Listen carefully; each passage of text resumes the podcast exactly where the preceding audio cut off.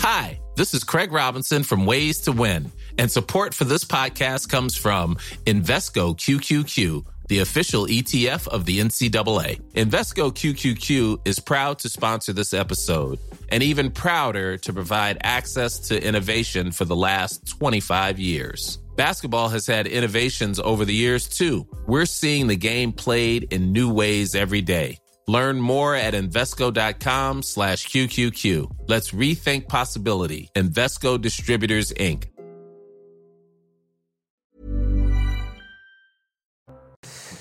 Bonsoir à tous et bienvenue à l'heure des pros ce matin. Ce soir, à 21h, France 2 consacrera une émission à Jean-Luc Mélenchon durant 90 minutes.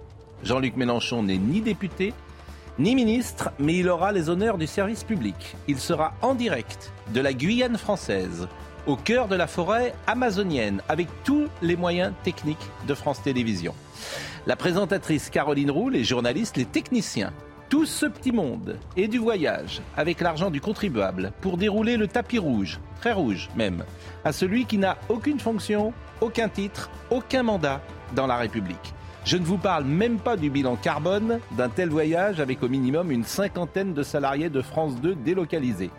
J'observe qu'à France 2, tout le monde trouve ça très bien. Aucun syndicat n'est monté au créneau pour dénoncer une opération de promotion. Je n'ose imaginer ce qui se passerait si une telle soirée était organisée pour Marine Le Pen, pourtant députée en dehors de la métropole. Ainsi vit le service public en France. Et les petits soldats de la bien-pensance seront ce soir au garde à vous pour entendre la bonne parole du leader Maximo de la France insoumise sur France 2. Il est 9h. Audrey Berthaud.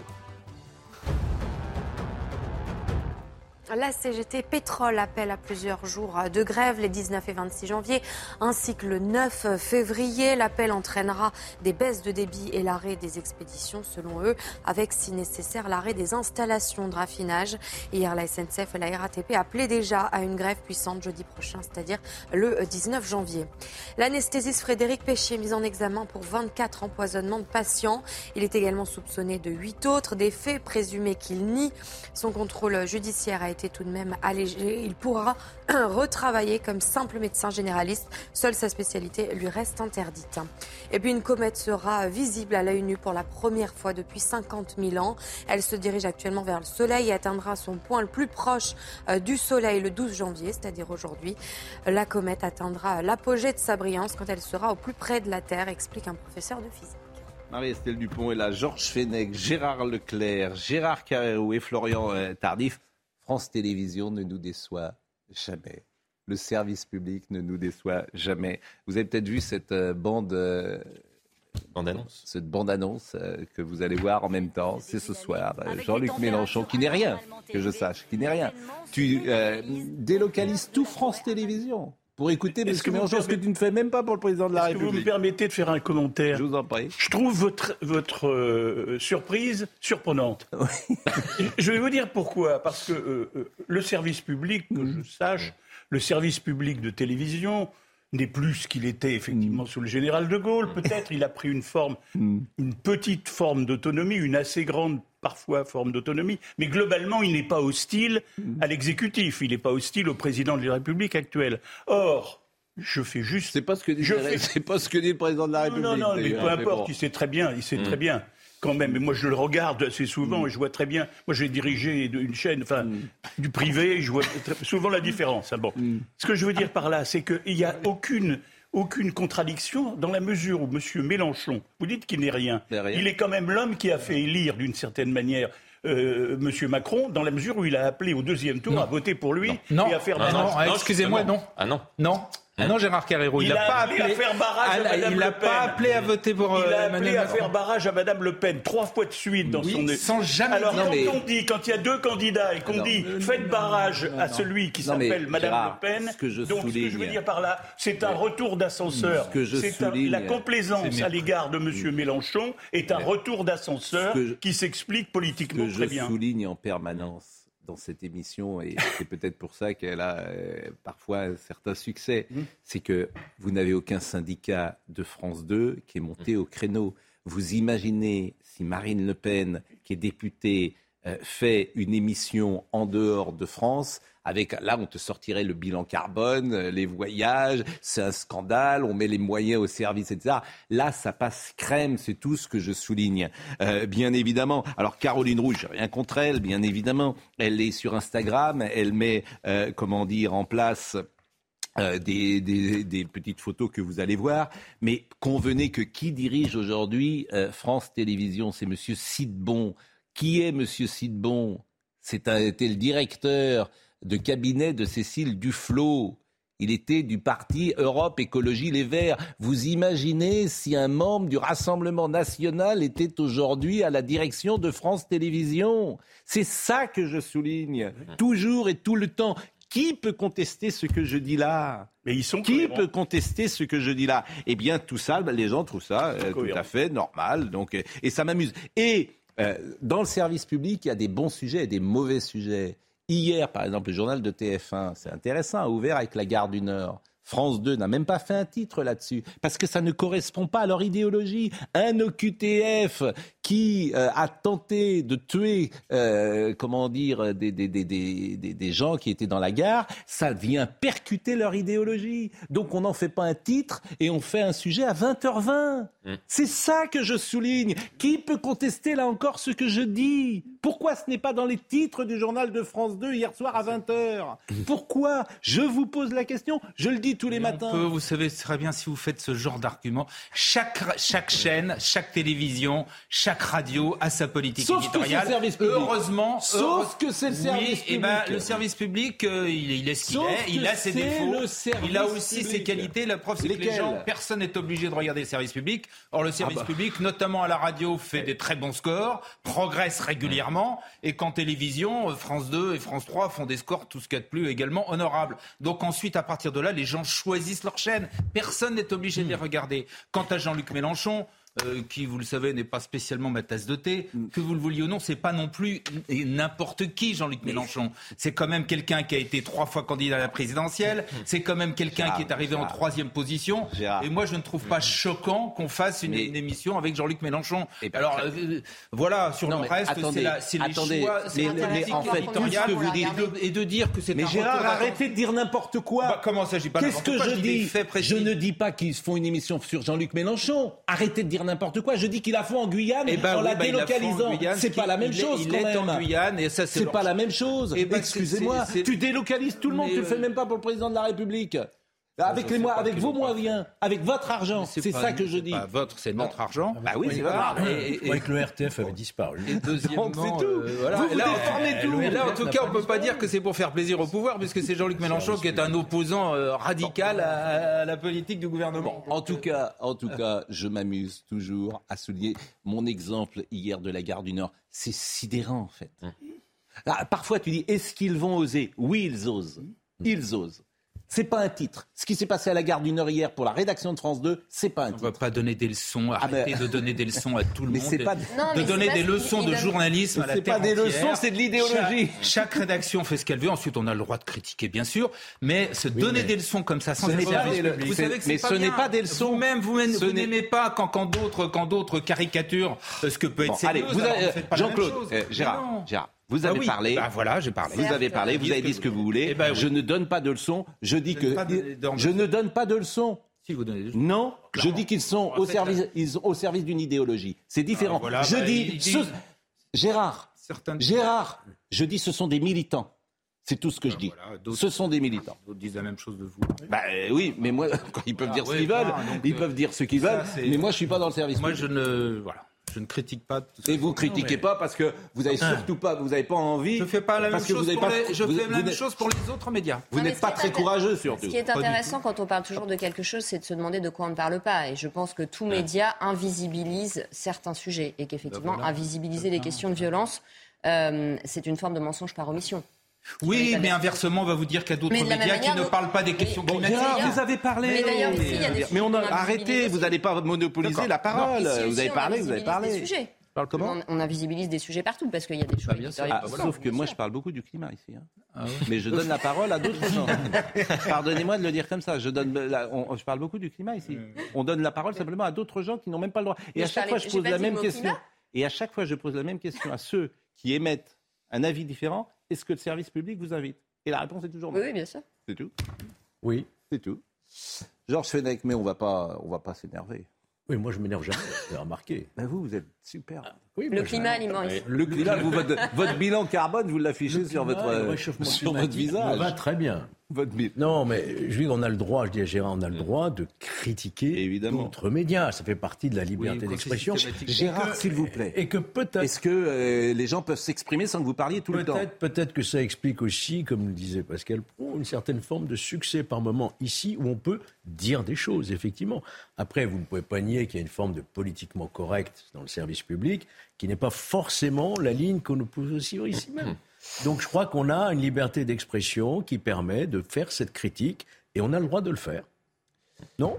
Mais c'est très bien que chacun fasse. Moi, je ne critique pas ce que fait. ce qui était ce qui, peut-être surprenant hier, c'est que autres différents le sujet, le sujet sur la gare du Nord est intervenu. On peut le comprendre, par exemple, que vous donnez des leçons morales. Non, décide de, parler dans un premier temps des retraites, euh, de l'énergie, qui sont. Non, mais j'ai dit, ils n'en font pas un titre. ils en font pas un titre. Et il ça que je trouve ce sujet après une enquête sur les nids de poules. Oui, mais parce que pour. C'est plus cela dans la hiérarchie de l'information, effectivement, mettre cette information après une enquête sur les nids de poules.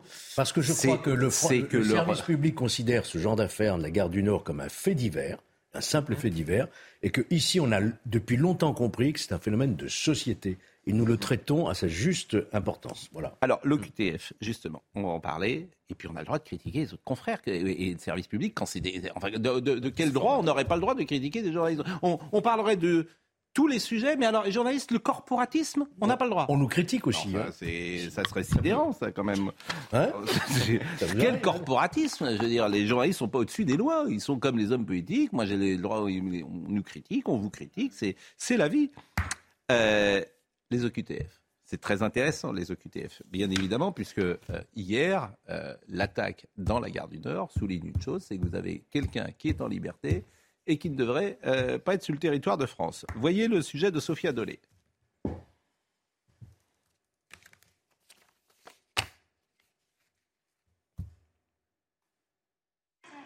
Voici le moment où l'assaillant entre dans l'enceinte de la gare du Nord et s'attaque à une première victime.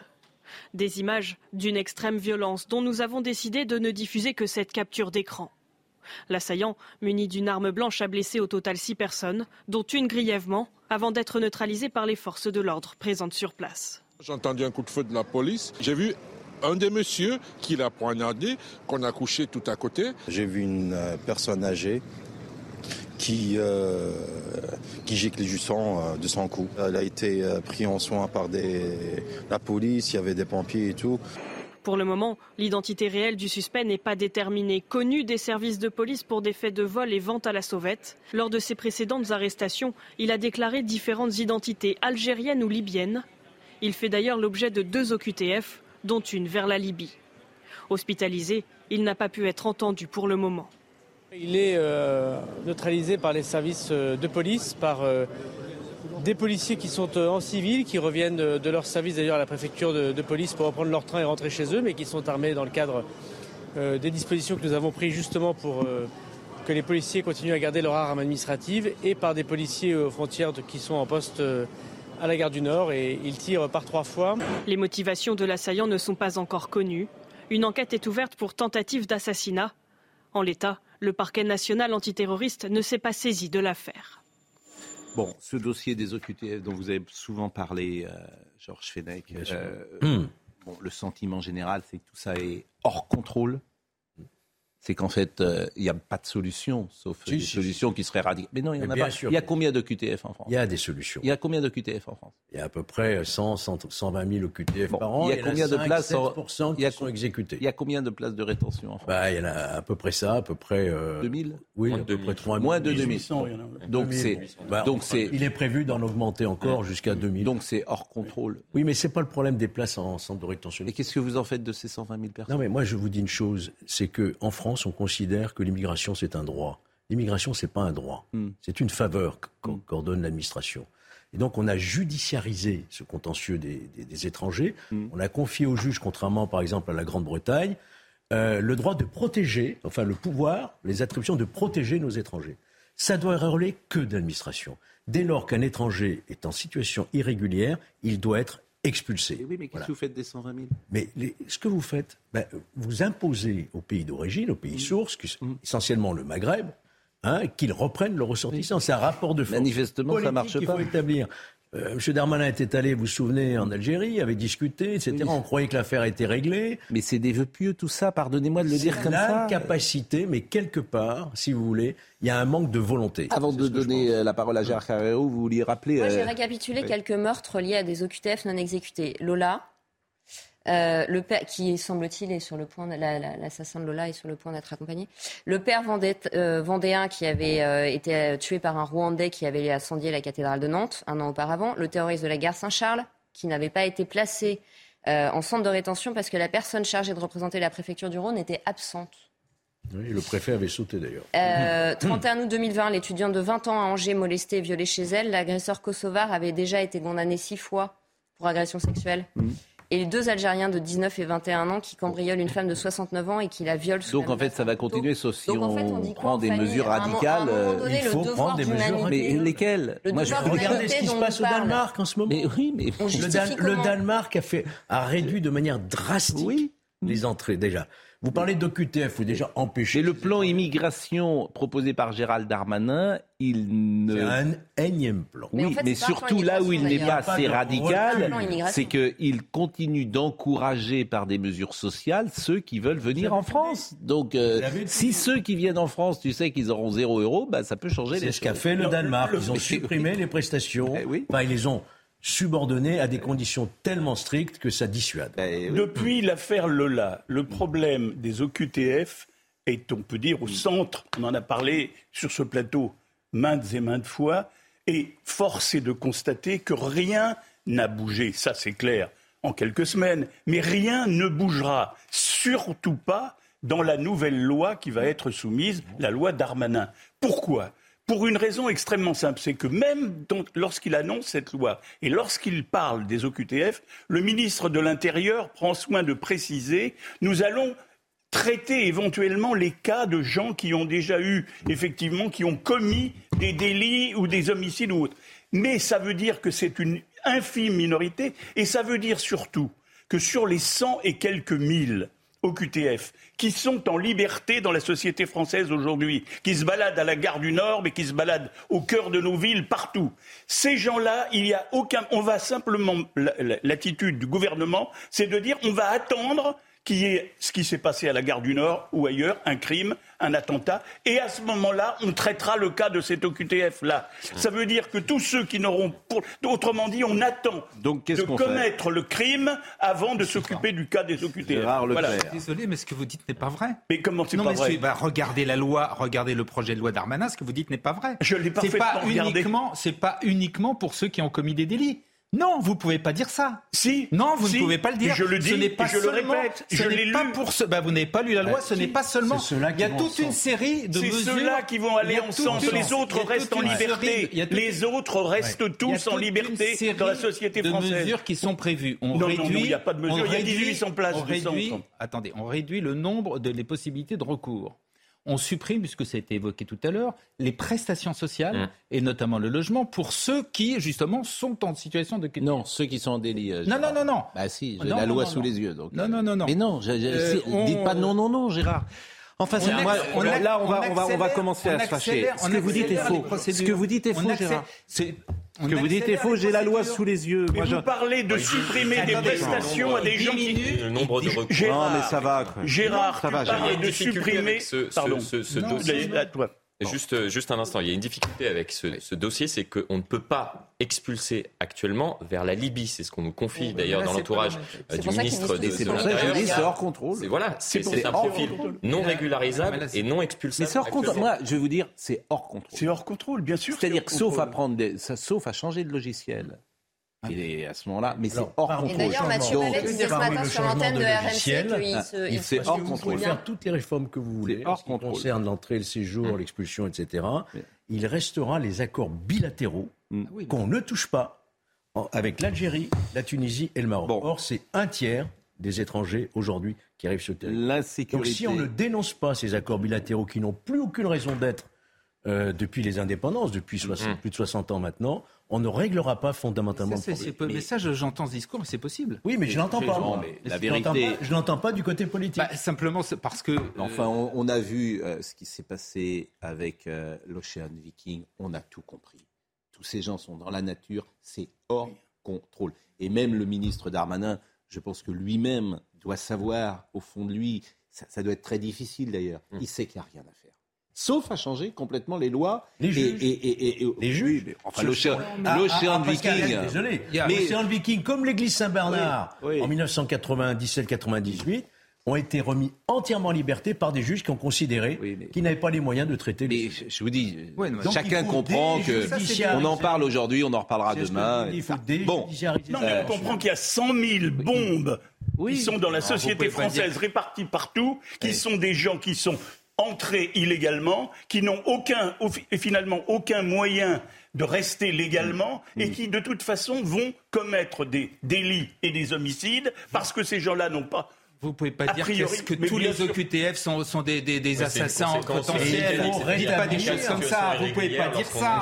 Vous pouvez pas dire que les 100 000 sont des. Vous pouvez pas dire des choses comme ça. Je le dis. Ben, c'est pas, c'est pas bien. Je le dis et c'est sérieux. Mais non, parmi les OQTF, vous en avez beaucoup.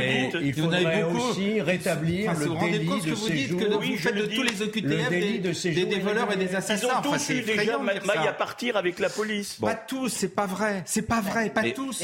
Mais comment vous pouvez dire ça La plupart des OQTF, vous savez comment elles sont. Euh, on peut même pas. Quand le jour où la, décision est prise, je parle sous le contrôle de Georges, la personne n'est pas là. Non, mais en fait, ça devient. C'est une décision administrative. et on l'invite à partir. La personne qui est vraie. On l'invite à partir. Gérard, pardonnez. Je, je dis pas qu'il faut pas. Bien sûr qu'il faut qu'il faut renforcer la loi, renforcer tout ce que vous voulez. Mais ne dites pas, ne faites pas de tous les OQTF comme vous le faites des voleurs et des assassins. C'est effrayant de dire ça.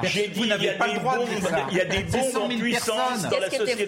Il peut y en avoir, mais il y en a un certain nombre qui vont éclater bah comme on l'a vu déjà. Mais il faut effectivement prendre des mesures. Pour l'instant, c'est ça qui a été dit tout à l'heure là tout à l'heure, c'est que. Non, mais bon. Oui, mais bien sûr, mais, on ne dit pas qu'il n'y a pas de problème des OQTF. Le risque est quand même. Mais bien sûr C'est dire qu'il y a un danger, mais on dit quoi aux familles Mais personne ne nie qu'il y a. On justifie comment Mais bien sûr qu'il y a un problème d'OQTF. Vous dit simplement, ne nous laissons pas, ne pas dire que les 100 000 sont des voleurs et des assassins. Et deuxièmement, je dis, ça a été quasiment ce qui était dit. Et deuxièmement, non mais Gérard, sont des mesures, prenons des mesures effectivement. Ces gens qui sont incontrôlés, sans, sans légalité, moi je suis là, c'est on va marquer une pause. effectivement de commettre et ils commettent et c'est systématique. D'ailleurs, vous savez, les gens ne s'y trompent pas. Hier, je vais aller au-delà. Hier, sur cette antenne, mm. il y a eu une petite controverse dans l'émission de, de, Morandini qui mm. suit cette émission. Et c'était de savoir qui va être la personne en question. Mm. Et il y a un, des intervenants, je ne le citerai pas, qui s'est un peu avancé. Et il s'est un peu avancé en laissant entendre que peut-être le monsieur ou la personne qui avait commis cet attentat pourrait être quelqu'un justement euh, illégal, etc. Et évidemment, le présentateur Morandini, à juste mm. titre, lui a dit vous pouvez pas dire ça, on n'a pas mm. encore les éléments. Mais tous les Français avaient compris déjà avant même qu'on ait les éléments quelques heures plus tard. C'est-à-dire qu'on est dans le déni. À chaque fois, on vous dit, si c'est un Français, on vous dit, ou c'est un Européen ou un Français de souche, hmm. mais si c'est quelqu'un qui n'est pas un Européen ou un Français de souche, on ne vous dit rien. et on attend le lendemain, le surlendemain. Voilà. On va marquer. On ne dit pas avant de le savoir, on le dit après. Oui. Gérard, franchement, je vous aime bien, mais vous, me fatiguez ça. Je ne peux pas vous dire autre chose. Vraiment, vous me fatiguez. C'est juste des gens qui n'ont pas à être sur le territoire français. ça, ça, ça s'appelle obligation de quitter le territoire. On est d'accord. Oui. Autrement, ça sert à rien. Non, on est d'accord. Donc, euh, vraiment. je le répète chaque fois. Ah oui. C'est difficile. Hein. C'est vraiment c'est difficile. Oui, la pause. Il est 9h29, c'est un peu chaud nos émissions toujours, mais c'est le principe du débat contradictoire. Autrement, si on refuse le débat, ben, effectivement, il, est froid. Mais en revanche, bien sûr, il est froid. Audrey Berthaud est là. Audrey, c'est à vous. Le chasseur qui a tué euh, en 2020 le franco-britannique Morgan Keane dans le Lot a été condamné à deux ans de prison avec sursis. Il a également été condamné à une interdiction de chasser à vie. Le directeur de la battue au cours de laquelle l'accident de chasse s'était produit a lui été condamné à 18 mois de prison avec sursis. Ce sondage, près de 9 Français sur 10 estiment que la justice française est trop laxiste avec les multi-récidivistes. C'est le résultat de notre dernier sondage CSA pour CNews. Dans ce contexte, toutes les catégories d'âge interrogées euh, ont dénoncé le laxisme de l'institution. Les 18 à 24 ans sont 84% à pointer ce problème, les plus de 50 ans 87%. Fatigue, perte de goût ou de l'odorat, ces symptômes de Covid long ont peut-être bien une fin. Selon une étude israélienne, la majorité des symptômes disparaissent dans la première année après l'infection. Environ 30% des personnes infectées par le Covid avant Omicron souffrent de Covid long, selon Santé publique France. Trois petites choses. Euh, j'ai dit euh, tout à l'heure de la Guyane française. Évidemment, euh, c'est hors de la métropole que cette émission aura lieu. Ce n'est pas hors de France, bien sûr, mais c'est hors de la. Non, mais c'est important parce qu'il faut le dire. Et puis la deuxième chose, Gérard Carrérou, sur les 120 000 au QTF. soyons prudents sur les mots que nous employons. Euh, euh, il y a potentiellement, ce que vous avez dit tout à l'heure, euh, l'expression que vous avez employée. Oui, c'est des bombes, c'est des bombes rampantes. Voilà, non, mais potentiellement, mais par définition, la généralisation est toujours excessive et il ne faut jamais la mettre en place. Et bien évidemment, il faut faire attention à ce que nous disons. Simplement, la loi, c'est la loi. Un OQTF n'a rien à faire en France et il faut le sortir de la France. Je pense qu'il faut supprimer les OQTF. Ah Elles ne servent à rien.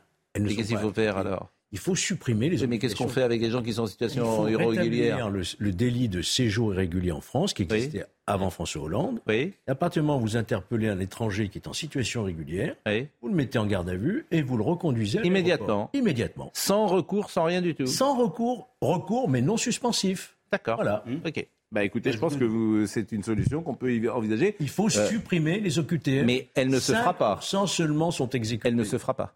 Ça se fera pas parce, que c'est impossible, il y a 120 000 Il n'y a pas de volonté de rupture politique en matière migratoire. Augustin Donadieu va nous montrer l'insécurité Gare du Nord. Je ne sais pas si vous êtes allé Gare du Nord. Oui. Hmm. Il y a des quartiers de Paris, pas que de Paris d'ailleurs, mais je veux dire, vous entrez quand même avec la peur au ventre euh, dans la Gare du Nord. C'est ça la réalité. Voyez le sujet euh, d'Augustin Donadieu. C'est une gare à la croisée des mondes. D'un côté, 700 000 voyageurs quotidiens, travailleurs ou touristes étrangers. De l'autre, une délinquance omniprésente. Les chauffeurs de taxi redoutent ce lieu, ils tentent d'y rester le moins de temps possible. Il y, a, des gens qui sont là, qui n'ont ont rien à faire là. Nous, on est là parce qu'on travaille. Mais moi, je ne travaillerai pas, je ne serai pas à la gare du Nord.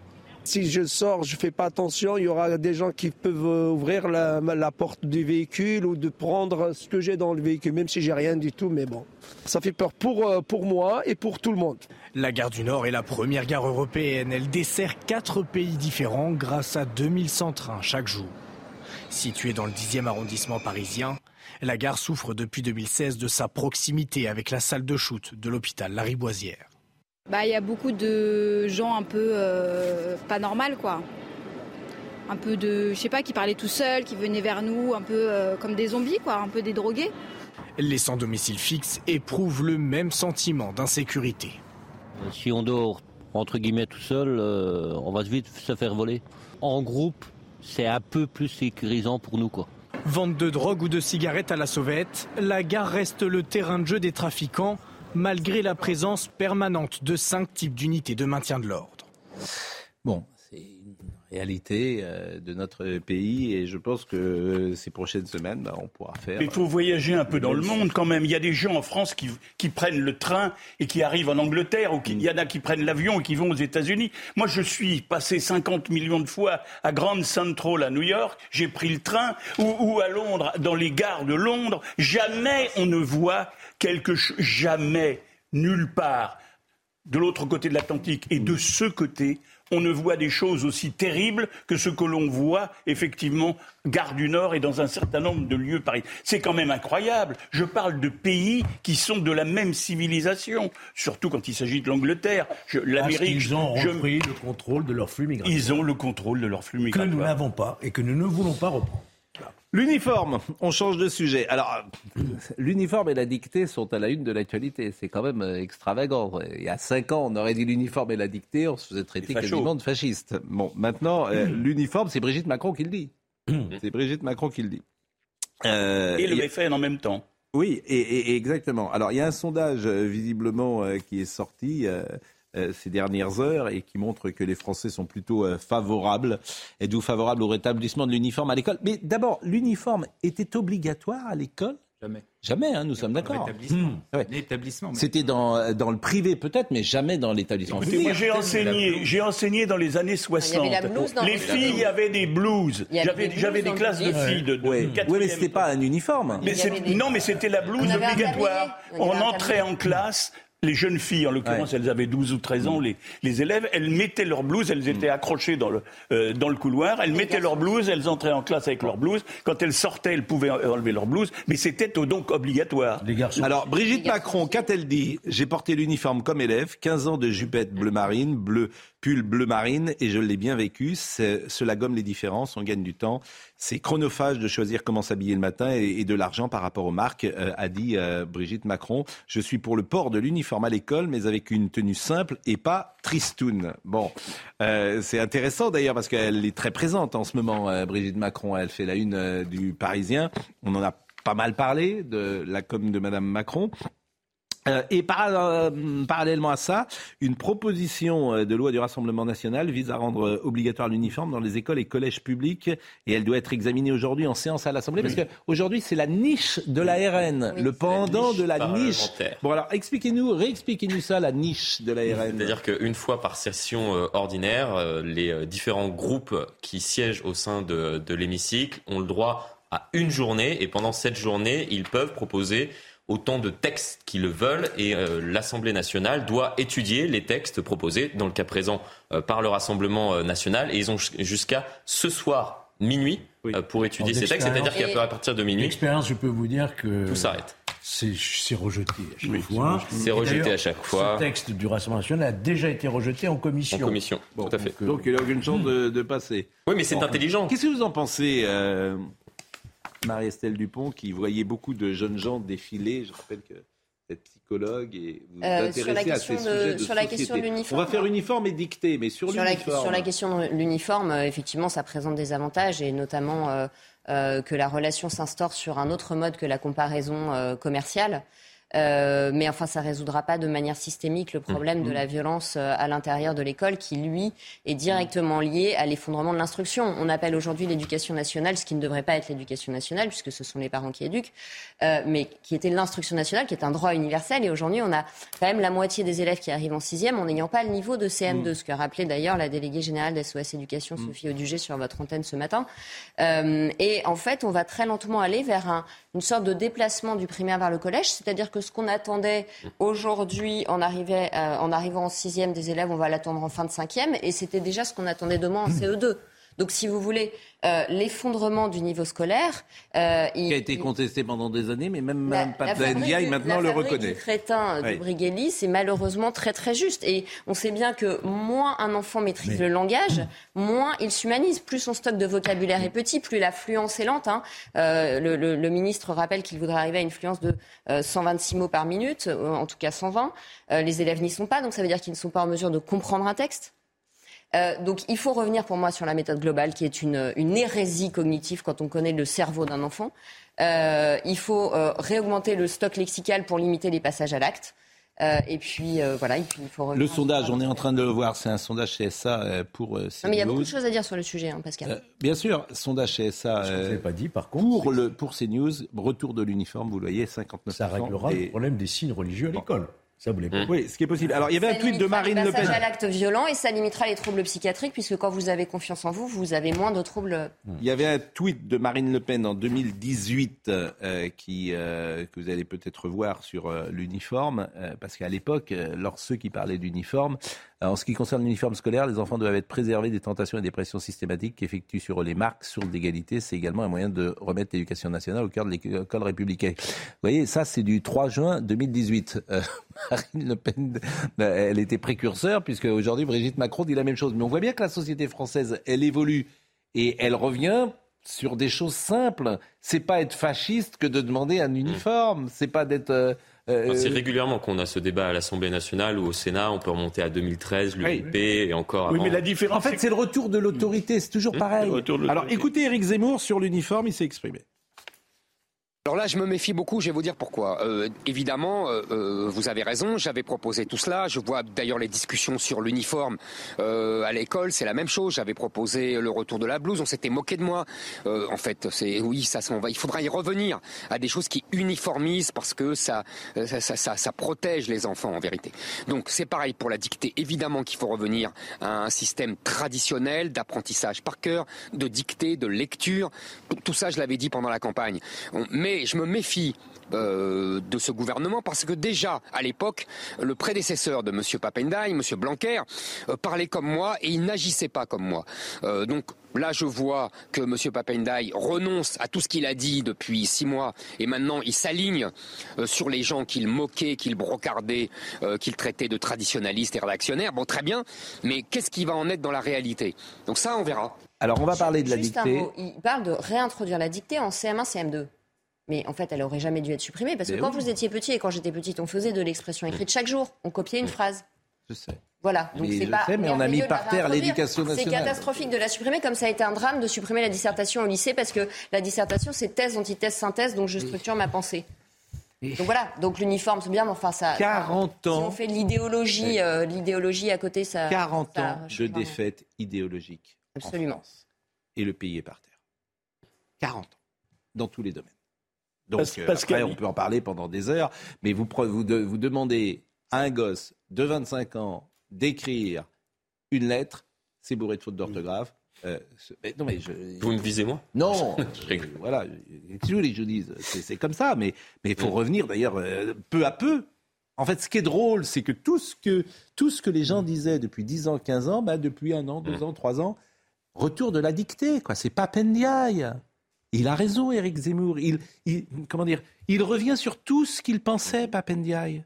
Parce que le réel te saute aux yeux. Voyez le sujet sur la dictée de Marine Sabourin. Face à la baisse du niveau des élèves à l'école, Papendiaï recommande de revenir aux fondamentaux, à commencer par la pratique de la dictée quotidienne en CM1 et CM2. En effet, en 2021, les élèves font en moyenne 20 erreurs contre 11 34 ans plus tôt. Cette mesure avait déjà été recommandée par Jean-Michel Blanquer, ministre de l'Éducation en 2018. Je me méfie euh, de ce gouvernement parce que déjà, à l'époque, le prédécesseur de M. Papendai, M. Blanquer, euh, parlait comme moi et il n'agissait pas comme moi. Maintenant, il s'aligne euh, sur les gens qu'il moquait, qu'il brocardait, qu'il traitait de traditionnalistes et réactionnaires. Bon, très bien, mais qu'est-ce qui va en être dans la réalité? À l'entrée au collège, 27% des élèves n'ont pas le niveau attendu en français et près d'un tiers ne l'a pas mathématiques. Le ministre entend donc mener une réforme de la classe du 6e avec notamment la création d'une heure hebdomadaire de renforcement en français ou mathématiques par petits groupes. Du côté des syndicats enseignants, cette annonce peine à convaincre. Les journées ne sont pas extensibles. On nous a euh, rajouté l'année dernière euh, la consigne de mettre un quart d'heure de plus de sport par jour. Parmi les autres recommandations, l'apprentissage des fondamentaux autour du langage et des premières notions de mathématiques dès la maternelle, la lecture et l'écriture au moins deux heures par jour à la fin du primaire, ou l'instauration d'évaluations nationales en CM1 en français et en mathématiques dès la rentrée 2023. Bon, c'est quoi C'est une révolution conservatrice à l'école qu'il faut? Non, mais moi je fais un, rapprochement avec l'offensive de Madame, euh, de Madame Brigitte Macron. Parce que j'ai constaté, comme tous les autres euh, analystes politiques, que depuis euh, quatre jours, elle est intervenue trois fois. Oui. Radio, télé et grande interview euh, aujourd'hui et le Parisien. Donc c'est à peu près la même chose, c'est à chaque fois le oui, mais les pièces jaunes. Sauf que, hum. sauf oui, ben, les pièces jaunes sont le, support de ces de ces interventions, mais elle elle parle d'autre chose. En tout cas, elle accepte de répondre à d'autres questions. Quand elle dit par exemple où est-ce que c'est mieux euh, que la France hum. un tas de domaines, c'est une prise de position politique. C'est nouveau. De même que cette position sur l'uniforme, à mon avis, va faire évoluer les esprits parce que déjà dans la majorité, la majorité la, minorité présidentielle, puisqu'elle n'est plus majoritaire, mais disons dans, le macronisme, effectivement, il y a déjà des gens qui pensaient effectivement à l'uniforme, etc. Le Front National, donc on en a parlé tout à l'heure avec, euh, avec cette intervention de, de la journée, je pense que les esprits sont en train d'évoluer à l'intérieur du macronisme sur un certain nombre de sujets. Et le rôle et c'est, je finirai par là, le rôle de Brigitte Macron est en train de devenir un rôle beaucoup plus politique. Elle, faisait jusqu'à présent Elle intervenait toujours sur les pièges jaunes. C'était toujours sa séquence. mais L'année dernière, on lui a reproché notamment d'avoir eu des propos, par exemple, sur la je vous ai pas entendu, Gérard Leclerc, ah, du coup. Si vous me donnez la parole, je parlerai. Ah, L'école, euh, moi, sur le, je suis partagé sur le sur l'uniforme, dans le vrai sens du terme, c'est-à-dire j'entends les arguments pour l'uniforme, c'est-à-dire notamment, mm. au moins ça règle une partie des, des signes religieux. Au niveau de l'effet des marques sur les enfants sont catastrophiques, donc tout ça, je l'entends. Bon, sur le principe uniforme, je ne suis pas forcément un excité de l'uniforme. Et deuxièmement, je vois que là où ça a été tenté, et notamment à Béziers et à Provins, ils ont ensuite arrêté l'expérience assez vite. Mais une fois que j'ai dit ça, en disant ça, c'est pas pour dire que je suis contre l'uniforme. Je dis je suis ouvert. Voilà, ça fait partie des sujets qui, euh, qui, me choquent pas et qui même peuvent être intéressants. Euh, sur la dictée, bien sûr qu'il fallait remettre la dictée. Sur la, rédaction, bien sûr qu'il faut en mettre. Sur une heure supplémentaire des, en sixième sur les français et les mathématiques. Enfin bref, tout ce qui est retour aux fondamentaux, bien sûr que je, je suis. C'est quand même extravagant, surtout qu'on ne les ait pas faits. Alors, Brigitte Macron, euh, dans Le Parisien, elle a aussi parlé et donné des informations, disons, euh, différentes, en, tout cas en marge de euh, la dictée, en marge des pièges jaunes, puisqu'elle a parlé de sa relation avec Emmanuel Macron. Elle dit par exemple, alors je suis très fruit, donc je lui fais deux oranges avec un citron. Cela le fait râler tous les matins, mais je lui ajoute aussi un kiwi pardonnez-moi, je souris un peu, et je represse un citron dans son thé, et après, il prend des céréales avec du fromage blanc. Euh, voilà, ça lui fait, euh, ça lui prend. Alors sur la cuisine, elle dit, euh, ça lui prend un temps infini pour faire les courses parce qu'il parle avec tous les commerçants. Oui, ça c'est sûr que si Emmanuel Macron va, faire ses courses, ça, ne doit pas être simple. puis il rentre avec tout ce qu'il ne faut pas, et après c'est un bazar dans la cuisine, mais ses plats sont très élaborés. Donc manifestement, Emmanuel Macron fait aussi la cuisine. On a terminé sur ces sujets, sauf si vous voulez dire une dernière chose sur la dictée. je pense qu'on doit avoir conscience que la génération des professeurs qui arrive aujourd'hui est donc déjà la première génération victime de la baisse du niveau de l'instruction. Et moi, je suis frappée, tant dans les témoignages que dans ce que je constate moi-même, que certains jeunes enseignants ou même des gens qui travaillent dans l'édition ont un stock de vocabulaire. Une patiente me racontait, elle écrit, que son correcteur chez son éditeur lui avait entouré le mot retrouvailles dans un manuscrit. Il ne connaissait pas le mot retrouvailles. Donc quand vous avez des enseignants qui ne savent pas distinguer eux-mêmes un déterminant et un pronom, et ce n'est pas mon fantasme, c'est la plainte des recteurs d'académie depuis 2020, comment voulez-vous qu'ils enseignent aux élèves le présent ou le, participe passé, le présent du subjonctif et j'en passe et des meilleurs? Donc on a un vrai sujet sur la formation. Mais là, on est en train de dire c'est bon, quelqu'un qui n'est pas, pas diplômé pourra remplacer un, enseignant, il n'y a pas de problème, il sera formé en 4 jours. Enfin, c'était mieux. Tout va bien. C'était mieux avant. Non, il y a un droit à l'instruction qui est universel. Non. mais on n'est pas sur. C'était pas mieux avant dans tous les domaines. on n'est pas sur Radio Nostalgie. Ce que je veux dire, c'est qu'il y a un droit. Il y a un droit universel à l'instruction. Et l'école n'est plus un lieu d'instruction. Elle se prétend éduquer. Il y a plein de domaines où c'est mieux maintenant. Dans le domaine médical, dans le domaine de l'information, dans le domaine. progrès, bien sûr. Il y a plein de choses dans lesquelles c'est mieux avant. Mais effectivement, dans ce domaine-là, précisément des apprentissages et de l'instruction, Force est de constater que les élèves qui sortaient du bac en 1970, en 1980, étaient mieux formés et plus instruits que ceux qui sortent aujourd'hui de l'école républicaine. C'était mieux avant. C'est tout. Euh, voilà. Ce qui est sûr, c'est que nos chers, nos chers, progressistes nous ont donné des élèves. Effectivement, on va me répondre qu'en informatique, ils sont meilleurs. Et pourquoi il n'y avait pas d'informatique On a laissé prospérer des idées. Euh. Bon, euh, mais voilà, 50 ans de domination euh, idéologique, euh, disons-le, plutôt à gauche. avec. mais c'est un problème systémique dans la société. Quand vous voyez les affiches marketing des publicités, il y a des mm. fautes d'orthographe et c'est du mauvais français. Donc, L'influence de gens comme Bourdieu qui ont expliqué que le savoir était lié à créer des différences entre les classes sociales et que, en gros, le savoir était quelque chose de bourgeois. Voilà, c'est une idéologie qui a dominé, etc., etc. Bon, euh, les retraites, si vous le voulez bien. Alors, les retraites. Euh, on va le réécouter parce que c'est quand même, à mon avis, le son le plus important de la réforme des retraites. C'est ce qu'a dit Emmanuel Macron en 2019. Il n'y a rien à ajouter. C'est lui qui est le meilleur pourfendeur de la réforme qu'il veut nous faire passer aujourd'hui. Écoutez-le, c'était en 2019. Est-ce qu'il faut reculer l'âge légal qui est aujourd'hui à 62 ans? Je ne crois pas. Je ne crois pas pour deux raisons. La première, elle est un peu directe, c'est que je me suis engagé à ne pas le faire. je pense que c'est quand même mieux, sur un sujet aussi important, de faire ce qu'on a dit. Puis la deuxième raison, c'est que tant qu'on n'a pas réglé le problème du chômage dans notre pays, franchement, ce serait assez hypocrite de décaler l'âge légal. Je veux dire, quand aujourd'hui on est peu qualifié, quand on vit dans une région qui est en difficulté industrielle, quand on est soi-même en difficulté, qu'on a une carrière fracturée, Bon courage déjà pour arriver à 62 ans. C'est ça la réalité de notre pays. Alors on va dire non, non, il faut maintenant aller à 64 ans. Vous savez déjà plus comment faire après 55 ans. Les gens vous disent les emplois c'est plus bon pour vous. C'est ça la réalité. C'est le combat qu'on mène. On doit d'abord gagner ce combat avant d'aller expliquer aux gens, mes bons amis, travaillez plus longtemps. C'est le délai légal. Ce serait hypocrite. Est-ce que euh, la situation a changé depuis 2009, depuis 2019 par rapport à ce qu'il disait?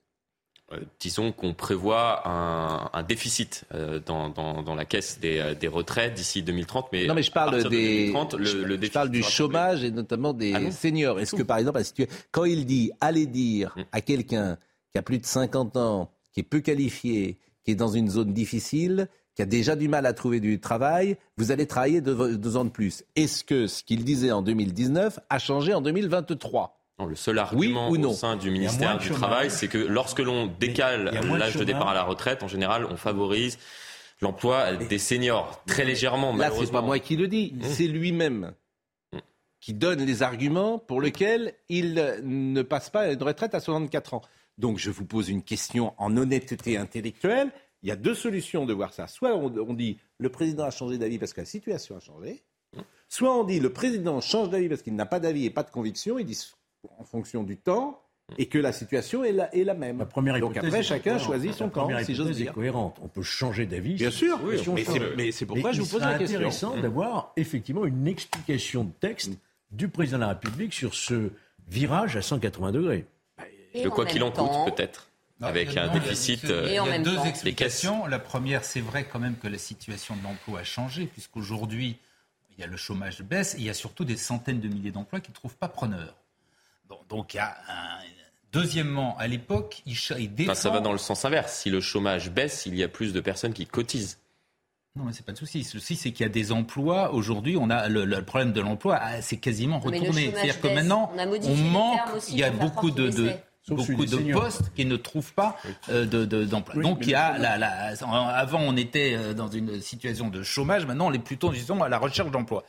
Largement, même si c'est pas vrai partout. Deuxièmement, à l'époque, il défend la réforme par points. Hmm. C'est-à-dire que plutôt que de reculer la retraite, on fait donc le, le, nombre de points comme ça existe pour les, les régimes complémentaires.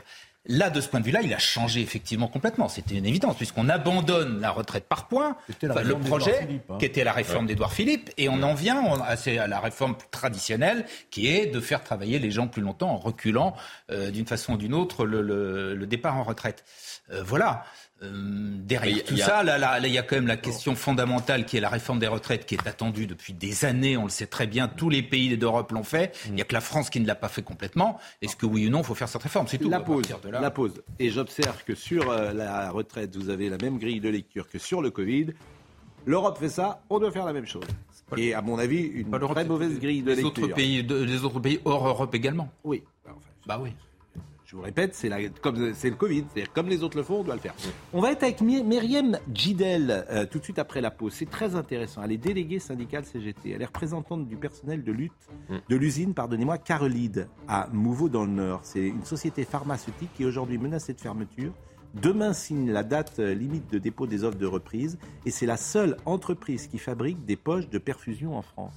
Eh bien, elle va fermer et ça n'intéresse absolument personne, sauf nous. Elle nous a contactés, d'ailleurs, j'ai trouvé que c'était extrêmement intéressant. Mmh. Elle est mise en redressement judiciaire depuis le mois de mai et à ce jour, aucun repreneur est intéressé. Euh, c'est quand même pas rien. Je le répète, c'est la seule entreprise qui fabrique des poches. salariés. Hein. Oui, des poches de perfusion en France. Et euh, le ministère de la Santé, manifestement, personne ne sait trouver un, un repreneur. Donc on va l'écouter, cette dame, dans un instant. À tout de suite.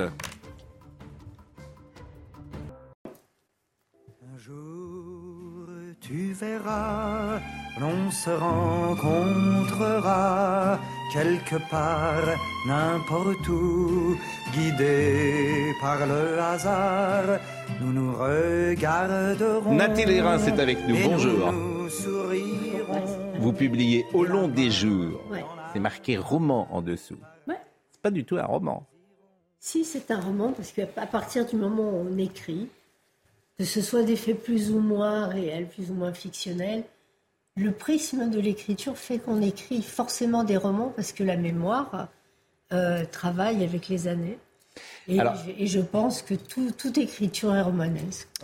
Et au long des jours, vous racontez euh, la rencontre et l'histoire d'amour que vous avez eue avec un chanteur oublié, dont on entendait la voix à l'instant, qui s'appelle Mouloudji, avec une très belle euh, couverture, une photo qu'avait prise Bettina Reims, votre sœur, euh, qui est une photo formidable d'ailleurs, où on vous voit. Et vous étiez très jeune, et il, avait déjà 18 ans, il avait un certain âge, Mouloudji. Il en avait 55.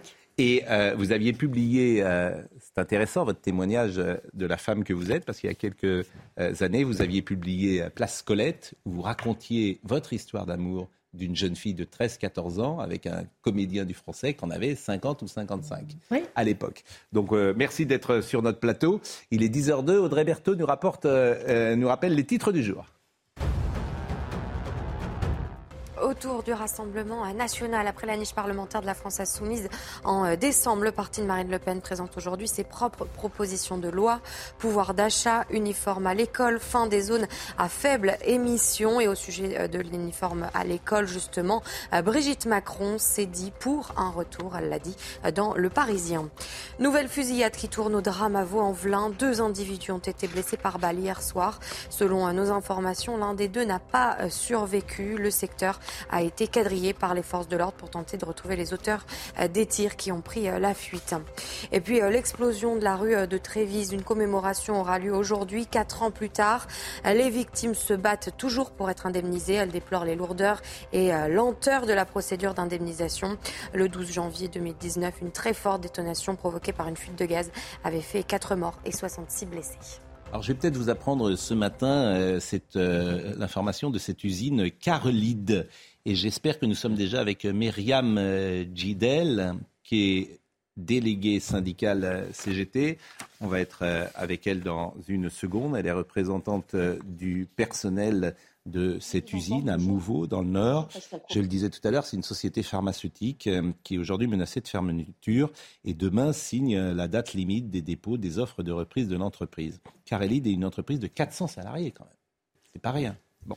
C'est la seule qui fabrique des poches de perfusion en France. Elle est mise en redressement judiciaire depuis le mois de mai et à ce jour, aucun repreneur est intéressé. Euh, il devrait injecter 25 millions d'euros pour continuer des projets qui ont démarré mais qui n'ont pas pu se finir malgré les aides de l'État. L'entreprise a bénéficié de prêts garantis par l'État à hauteur de 10 millions d'euros. S'il n'y a pas de repreneur, la liquidation judiciaire pourrait être prononcée le 25 janvier. Bonjour Madame Gidel, vous êtes avec nous?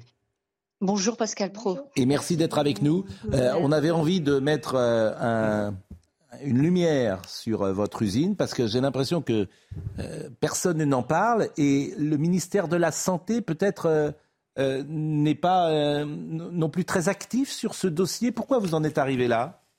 Alors, euh, écoutez, euh, tout d'abord, euh, bonjour à tous. nous en sommes là parce que, en fait, nous avons été repris par le groupe Verdozo, qui n'a pas su diriger l'entreprise. Dans, le bon sens, qui n'a pas su faire les démarches et les investissements nécessaires dès le début. nous faisions partie du groupe Mullier. Nous avons été vendu, enfin vendu, c'est une transaction inversée, vendue avec une enveloppe de 34 millions au groupe Verdozo. Des investissements ont été faits, mais pas en totalité. Euh, cette somme a servi à payer les salaires, à pouvoir commander les matières premières et pouvoir continuer à tourner et fonctionner. Aujourd'hui, euh, malgré tout, tout ce travail-là, euh, l'entreprise est en, est en perte, est en difficulté. Nous avons de trop gros, euh, trop gros investissements à faire, beaucoup de machines euh, à entretenir parce que nous avons quand même 12 lignes de production. Donc c'est n'est pas une petite usine, c'est quelque chose d'assez conséquent. Et en fait, euh, le coût des matières a, a, flambé, le coût de l'énergie, tout ça, ça nous a mis un petit peu à genoux. Et, donc, euh, malheureusement, pas d'actionnaires derrière nous. Les aides de l'État n'ont pas suffi pour euh, investir dans tous les projets. Et en fait, bah, écoutez, on est complètement à l'abandon. Donc, on fait appel à tout le monde aujourd'hui. On se, on se bouge un peu pour euh, faire parler parler de, de l'entreprise. C'est vraiment la seule entreprise en France qui fabrique la perfusion et dont le paracétamol en poche. Vous n'avez pas d'autres usines qui fabriquent le paracétamol en poche. Donc c'est aussi un enjeu euh, sanitaire, et il faut le dire. Mais c'est fabriqué où, par exemple, euh, euh, d'habitude, ces poches de perfusion, j'imagine ah, Alors ailleurs, vous avez la concurrence qui fabrique d'autres poches et des flacons solides, qui est une usine c'est Baxter, c'est un groupe américain, mais qui fabrique aussi en Espagne et en Belgique. À moindre coût peut-être? Bah, en fait, c'est des usines fantômes. C'est des usines hmm. complètement automatisées, donc très peu de, salariés, très peu de charges, très peu de, coûts en fait. Hmm. Donc ils arrivent à sortir des plus grosses quantités que nous. Hmm. Donc sur le marché, les tarifs. Il bah, faut peut-être vous aider peut-être que le ministère de la Santé, je ne sais pas, Florian Tardif. Je viens d'envoyer un, message. Si vous connaissiez ce euh, dossier. Euh, je ne connaissais pas le, suivez ce dossier, mais personne n'en a parlé. Hein. C'est pourquoi, euh, Madame Gidel, on a voulu euh, faire un focus ce matin là-dessus, parce qu'il y a effectivement, d'abord, il y a un enjeu économique, il y a un enjeu social, il y a un enjeu sanitaire, et peut-être faut-il vous aider à travers ce témoignage que vous apportez ce matin. C'est ça, c'est resté malheureusement très régional. Alors on a tous les élus hein, de l'entreprise ont fait le maximum pour avoir un petit peu de lumière, pour pas qu'on euh, euh, qu'on ferme, qu'on soit oublié et que du coup euh, ça passe comme ça à la trappe. effectivement, c'est resté que très régional. Nous avons été reçus à Bercy et on nous, a dit que, que l'État était sur le dossier, mais aujourd'hui, eh ben, il n'y a toujours personne. Et vendredi, donc demain à midi, c'est le dernier dépôt des offres.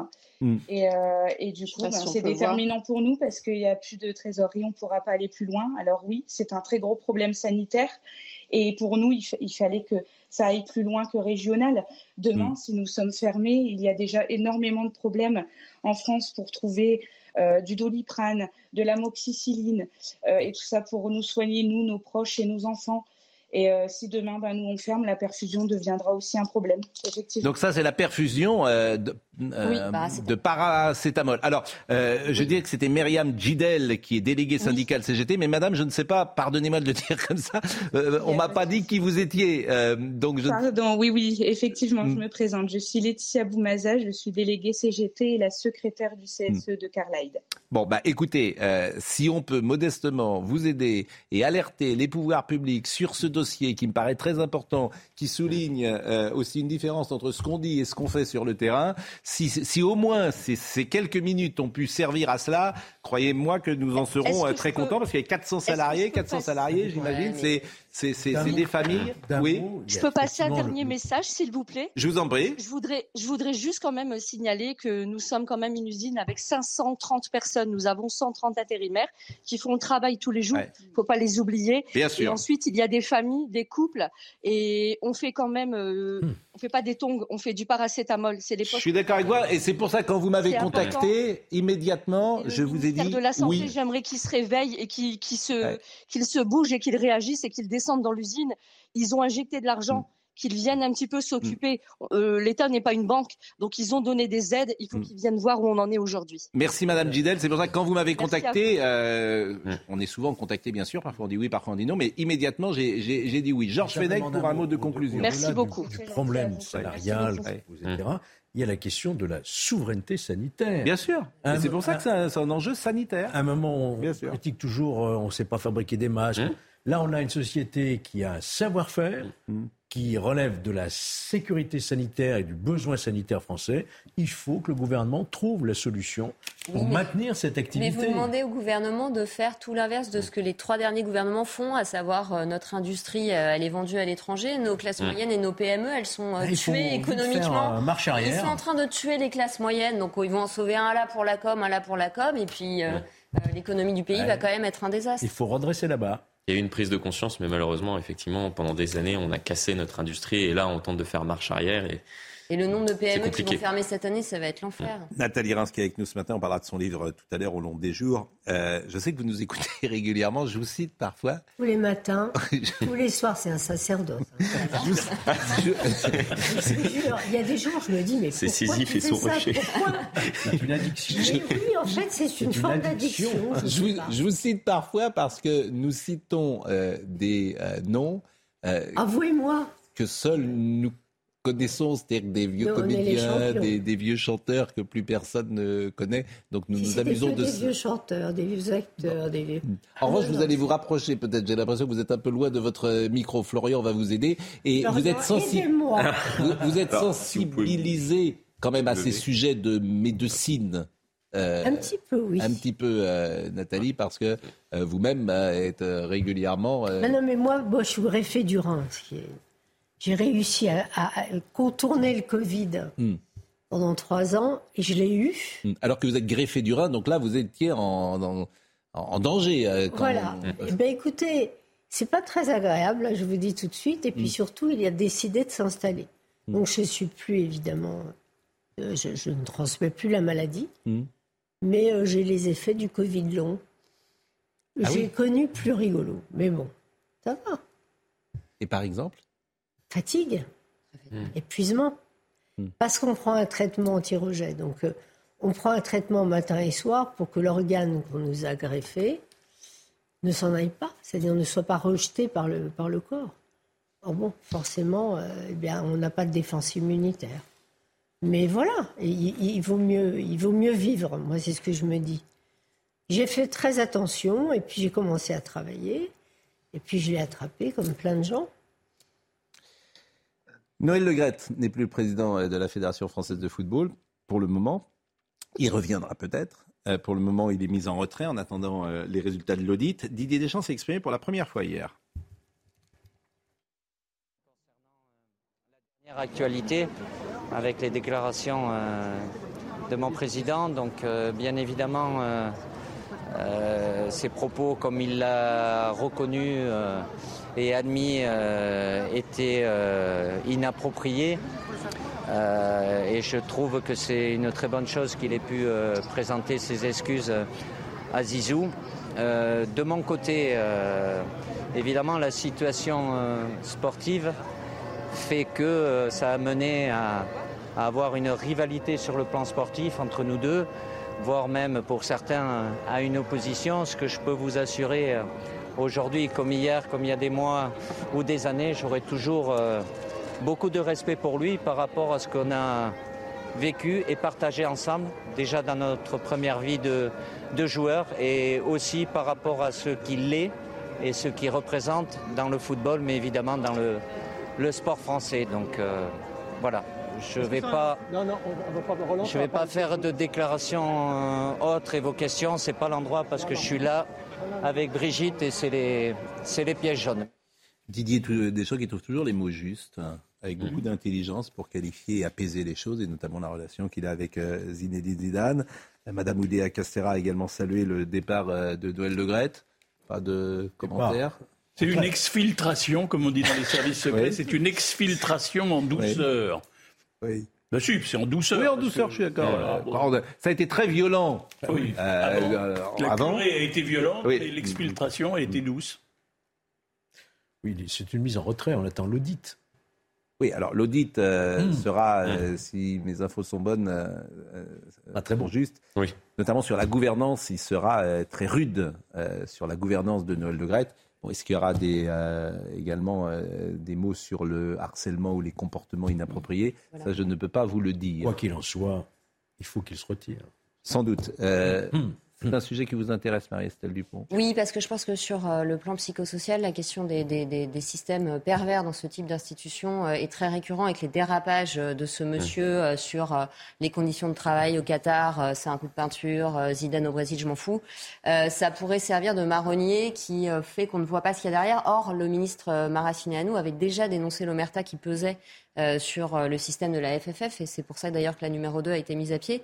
Florence Ardouin, euh, parce qu'en fait, il y a eu beaucoup de cas de harcèlement, des SMS plus que lourdingues. Euh, le directeur financier, il y avait eu un PV parce qu'il y avait eu des baisers volés. Et je crois que euh, ce, système pervers qui, que moi je vois chez des patientes qui travaillent dans d'autres milieux comme le patinage artistique, le tennis, etc., nécessite aujourd'hui vraiment que, des, que, que, la lumière soit faite en fait sur tout ça et que ce soit pas juste une tête qui tombe pour mieux cacher un problème de fond. Euh, mais que véritablement on sorte de, ces, de ces, ce qu'on appelle des transactions perverses dans mon métier. Un mot euh, sur euh, celui qui va assurer l'intérim, Philippe Diallo, je le disais hier, il est nantais, ce qui est souvent un gage de qualité, mais euh, il, a joué plus jeune. Il a joué, et d'objectivité bien sûr, il a joué, en fait il est né à Saint-Nazaire, il a joué, il connaît bien le football parce qu'il a joué à Nantes dans les équipes de jeunes lorsqu'il était enfant. Il a fait toute sa carrière dans le football, il a fait Sciences Po, c'est quelqu'un de remarquable sur le fond, un connaissance des dossiers. Et puis c'est quelqu'un d'agréable. Il est venu souvent sur notre plateau intervenant. C'est quelqu'un de bienveillant et, qu'on avait plaisir à accueillir sur ce plateau ici. Quelqu'un de modéré et qui aujourd'hui est donc à la tête de la Fédération française de football. On lui souhaite bonne chance. Adrien Quatennens est de retour à l'Assemblée nationale. Je ne sais pas ce que vous en pensez. Je voulais vous faire euh, écouter euh, Jean-Louis Bourlange, qu'il a accueilli hier dans une commission. Alors, ça a fait un petit peu causer. Forcément, Jean-Louis Bourlange, c'est qui, Florian Tardif? Il est à la tête de la commission des affaires étrangères. Oui, c'est ça, c'est le président. Et il l'a accueilli, écoutez-le. Euh, je, salue la, l'arrivée dans notre commission d'un nouveau collègue, M. Katnins. Euh, bienvenue dans nos travaux. Dire, je salue l'arrivée d'un homme qui frappe sa femme, euh, monsieur. Ah. Non. Non Ça n'aurait pas été convenable de dire ça, de le présenter comme ça Non Je sais pas. Non. Non, d'accord. Il a été jugé, il a été condamné, on n'en parle plus. D'accord. Écoutez, euh, hmm. ça c'est une. Ah bah, non, moi, je ne suis pas tout à fait d'accord. C'est l'électeur. L'électeur. Oui, mais c'est pas... Je pense effectivement que l'électeur qui euh, décidera un jour s'il a toujours la légitimité pour continuer la. Bah là, on lui a pas demandé son avis. Nathalie Rage, je vois réagir. C'est Gérard Leclerc qui me fait réagir toujours. Ah bon, oui, bah, il fait réagir beaucoup de gens, Gérard Leclerc. J'aurais de temps en temps qui disait oui, oui ou non, non. Eh ben, mais non, mais parce que je ne sais jamais exactement. Eh ben là, je vais vous dire précisément. Attendez, laissez terminer peut-être euh, Nathalie. Non, mais je ne sais pas. Enfin, justement, puisque vous avez compris que je regarde l'émission matin et soir, je voudrais quelquefois que vous soyez plus courageux. Bah écoutez, là, vous, choisissez mal le jour parce que vu ce que je me suis pris, je crois que c'est je pas courageux. Parce que souvent je suis à peu près, je suis seul contre tous. Non, et là, dans le cas... vous n'êtes pas seul contre tous. en fait. vous avez un discours qui est très euh, comme ça, qui est très. Euh, en même temps. Qui est modéré. Oui, on peut dire ça comme ça. Voilà. On peut dire modéré, mais je sais pas, moi j'aime bien les gens qui prennent des positions quelquefois avec lesquelles je suis pas du tout d'accord. Mais toujours cette espèce de un peu ni oui ni non. Mais non, je vous dis hein, ce que je pense, ah, sincèrement. Mais, euh, mais euh, voilà, non, c'est tout. C'était ma réflexion du matin. J'essaye de, de, de, prendre la réalité dans sa complexité. Ce qui ne veut pas dire que j'ai pas des positions. et nous pas. Ce qui ne veut pas dire que j'ai pas des positions parfois claires. Moi, là-dessus, sur, euh, sur Quatennin, je pense qu'il devrait démissionner et aller devant les électeurs. Voilà. Ben oui, oui, le dossier. Doit sûrement aller devant voilà, les électeurs. Voilà, c'est tout. Donc là-dessus, je pense être clair. Mais voilà. Sur d'autres sujets aussi. Oui, bah, bon. Oui.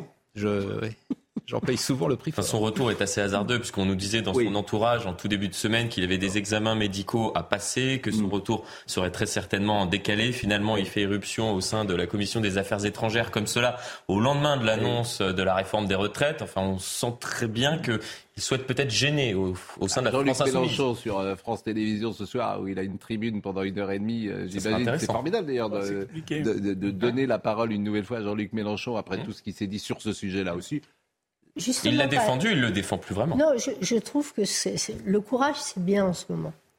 Parce qu'en en fait, on, a peur de tout. Hmm. Hmm. On a peur de tout dire, on a peur de... De penser. Moi, mon parcours, il a été très simple, c'est mon 23e livre. Hmm. J'ai décidé un jour, quand j'ai commencé à écrire, que je ne ferais aucune concession à ce que j'avais envie de raconter et à ce que, ce que serait ma carrière d'écrivain. C'est-à-dire ça, je ne voulais pas faire de concessions. Or, je trouve qu'on est dans un monde où tout le monde fait des concessions. On a peur de dire oui, on a peur de dire non, on a peur de son nombre, on a peur de nommer les choses. Par exemple, je vois bien au long des jours, le roman que j'ai écrit, j'ai été très consciente au début. Je me dis, bon, j'ai 18 ans. Oui, j'ai 18 ans. Je tombe folle amoureuse d'un homme qui a 55 ans. Alors, je me suis rendu compte que j'avais un tout petit peu exagéré le fait que euh, quand il vient, on, se rencontre dans ma loge. Je joue le soir avec Maria Cazares au théâtre de la ville. C'est un coup de foudre.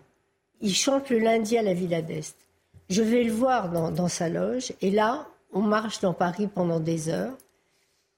Il me ramène jusqu'à ma porte. Et il m'a demandé deux fois s'il pouvait m'embrasser. Deux fois. Mais là, dans le lit, je mets cinq fois. Pourquoi cinq fois hmm. Parce que je me suis dit, mais deux fois, est-ce que c'est suffisant Est-ce qu'un homme, s'il te demande que deux fois, si tu peux t'embrasser, est-ce hmm. qu'il n'y a pas il n'y a pas un abus Il n'y a pas quelque chose oui, mais vous êtes une récidiviste, je le disais tout à l'heure, parce non, que. je suis, mais bah, je, suis libre. Euh, vous êtes une récidiviste, pourquoi? C'est que vous aviez écrit dans Place Colette. Oui. Euh, là, vous aviez 13 ans, 14 ans. Bon. Oui. Aujourd'hui. Alors aujourd'hui, j'aurais plus société, de mal à sortir. Oui, mais la société pose sur un homme. Euh, il avait quel âge, le comédien français avec qui vous étiez 47 ans. 47 ans. La société à mon avis, à juste titre, hein, pose. Ça, c'est votre avis. Ah oui, c'est mon avis. je pense qu'un homme de 47 ans ne doit pas regarder une fille de 13 ans. Dans 99% ah, des cas, vous avez raison. Je vous donne mon avis. Oui, euh, mais vous je avez pense qu'un homme de 47 ans ne doit pas regarder une euh, jeune femme de 13 ans. Vous avez raison. Que c'est dangereux pour elle, qu'il doit, un homme, ça s'empêche, comme disait Camus. Et, je pense qu'il doit être euh, suffisamment fort, cortiqué, pour ne, pas emmener dans une relation amoureuse. bon, ça peut mais quand je dis, quand je dis vous êtes récidiviste, c'est que c'est vous qui allez le chercher, cet homme de 47 ans dans Place Colette, si j'ose dire. Et aujourd'hui, 50 euh, ans plus tard ou 40 ans plus tard, euh, effectivement, euh, bah, vous revenez avec une histoire d'amour d'un homme qui s'est Là aussi choisi mutuellement, oui. Et, alors... vous n'étiez pas mal. Vous si la majorité était déjà passée à 18, ans. Oui, elle était à 18 ans. Oui, d'accord. C'était pas à 21. et puis, je, et puis, je vois pas en quoi. Oui, mais qu'est-ce que vous dites aujourd'hui? Est-ce que vous dites aujourd'hui, c'est parce que vous étiez comment dire, naïve peut-être encore à 18 ans, que, vous étiez, que votre caractère n'était pas complètement affirmé et qu'au fond, cette histoire, vous la regrettez ou au contraire, vous dites c'était une très belle histoire d'amour et je ne la regrette pas. Quand vous livre, est-ce que vous avez l'impression que je la regrette cette histoire? bah, Non, non puisqu'on a déjà eu cette conversation en antenne. Bah oui, je vous ai posé la même histoire, ainsi que toutes les autres, hmm. m'ont construite. Hmm. C'est-à-dire que j'ai eu cette chance extraordinaire de pouvoir choisir dans hmm. ma vie des histoires avec très peu d'hommes qui m'ont construite. Ces hommes ont fait ce que je suis, l'écrivain que je suis devenu et celle que je suis devenue. Si j'ai aimé les hommes plus âgés que moi, ça, ne dérange personne. C'est-à-dire qu'il n'y a jamais eu d'abus. Je n'ai pas subi d'abus. Mmh, j'entends bien. Et est-ce qu'on peut dire ça aujourd'hui? Alors que dans la majorité des cas, 99% du temps, on est abusé pour toutes sortes de raisons. Mais on peut aussi ne pas l'être. Aujourd'hui, on a inscrit dans la loi mmh. qu'à moins de 15 ans, mmh. on ne peut pas être consentant. Et donc, c'est forcément un abus. Vous voyez comme les choses ont mmh. évolué. Non, mais les choses ont évolué. Mais elles ont évolué en peu de temps, puisque de toute façon, le livre Place Colette, il est sorti, je vous assure, il y a 8 ans. Il y a eu une presse extraordinaire. Aujourd'hui, je me ferais couper la tête. Alors, Nathalie Reims, c'est vrai que le public vous connaît depuis longtemps. Vous avez une histoire quand même, disons-le, particulière. Vous êtes la fille de Maurice Reims. Vous avez grandi euh, dans le luxe disons-le, et dans une famille extrêmement euh, cultivée, extrêmement argentée, etc. Mais cette famille-là, euh, immédiatement, euh, vous avez envie de la fuir parce qu'elle vous plaît pas du tout. Mais c'est pas ça. Mais je voulais. Bah, vous êtes, vous êtes rock'n'roll dans une famille où tout le monde est, c'est des grands bourgeois. Non, mais pas, pas, Même au-delà de ça. Mais non, pas tant que ça, parce que moi j'ai eu la chance extraordinaire que mes parents divorcent quand j'étais adolescente, ce qui était quand même un coup de bol énorme. Oui, mais votre père, Maurice Reims, qui est un séducteur, alors vous en parlez beaucoup dans le bouquin, c'est pour ça que je peux en parler. Vous le voyez, alors il a des maîtresses absolument partout, c'est Don Juan, et vous, vous regardez ça. Bon, vous, vous n'avez pas non plus une image du couple qui vous est proposé classique. Mais j'ai fabriqué les couples que j'avais à fabriquer, j'en ai pas eu tant que ça. Ils ont été très très importants. Et vous étiez notamment avec Claude Berry, vous avez écrit sur Claude Berry. J'ai à 15 ans de commencer à faire du théâtre, ce que j'ai fait. Mon père m'a dit, si à 18 ans tu as la rue Blanche, tu arrêtes tes études. C'est ce que j'ai fait. J'ai travaillé, j'ai joué, j'ai gagné ma vie et j'ai suivi mon chemin. Je me suis dit, personne, aucun milieu, aucun, aucune personne n'aura suffisamment d'autorité sur moi pour me faire dédier du chemin qui est le Parlons de Mouloudji. D'abord, cette photo qui est formidable. D'abord, Mouloudji, euh, c'est un chanteur. Il y a des, euh, tous, les chanteurs morts n'ont pas la, même carrière. Euh, Claude François est un chanteur mort qui fait une carrière post-mortem. Jodassin de la même manière. Mouloudji, hélas, c'est un chanteur oublié. Mais il était déjà lorsque vous le rencontrez d'une certaine manière. Il est au creux de la vague, oui. Il est au creux de la vague parce que, euh, bon, on, est en 88. Comme je vous dis, moi je suis à la rue Blanche, je joue le soir au théâtre de la ville et lui chante à la Villa d'Est. Mais d'une certaine façon, en fait, il est victime. Vous savez, on dit très très vite le mot euh, anarchiste, un anarchiste, ça ne veut pas grandir, dire grand-chose, sauf que lui, il était vraiment. C'est-à-dire, il était né dans une famille misérable, euh, d'une mère maniaco-dépressive, d'un père alcoolique. Euh, il a été jeté à la rue à 8 ans avec son frère. Il a été recueilli par, par Prévert, par Sartre. Il a été édité par Beauvoir. Euh, il a été élevé par Marcel Duhamel. C'est des gosses qui ont eu un destin incroyable. Et c'est une époque en même temps, les gens. Et c'est une, époque. Mais il voulait plus que tout cette mm. liberté. Il ne voulait appartenir à rien, à personne, ni justement peut-être ne pas se situer dans les époques. Il voulait chanter ce qu'il a, ce qu'il avait envie de chanter. Il avait envie de s'exprimer il a pris des positions politiques très, très avancées. Ils étaient très à gauche, hein, bien sûr. Oui, mais bien sûr, mais quand il C'était les communistes des années 50-60 qui étaient radicaux. Oui, mais quand il Ils voulaient vraiment changer la société. Le déserteur, vous vous rendez compte Mais justement, la déserteur, je Est-ce qu'on l'a, Marine? Parce qu'on avait un problème de droit. Est-ce qu'on peut l'écouter, le déserteur, euh, Marine? Allez, écoutons quelques notes de... On l'a en image ou on l'a simplement en son? Allez, on, a en image, mais quelques notes de musique et regardez la belle voix et le beau visage. Alors nous, on se souvient de Mouloudji. Je ne suis pas sûr que les plus jeunes qui nous écoutent euh, aujourd'hui s'en souviennent. Voyez quelques images. Je vous fais une lettre que vous lirez peut-être si vous avez le temps. Je viens de recevoir les papiers militaires pour partir à la guerre avant mercredi soir.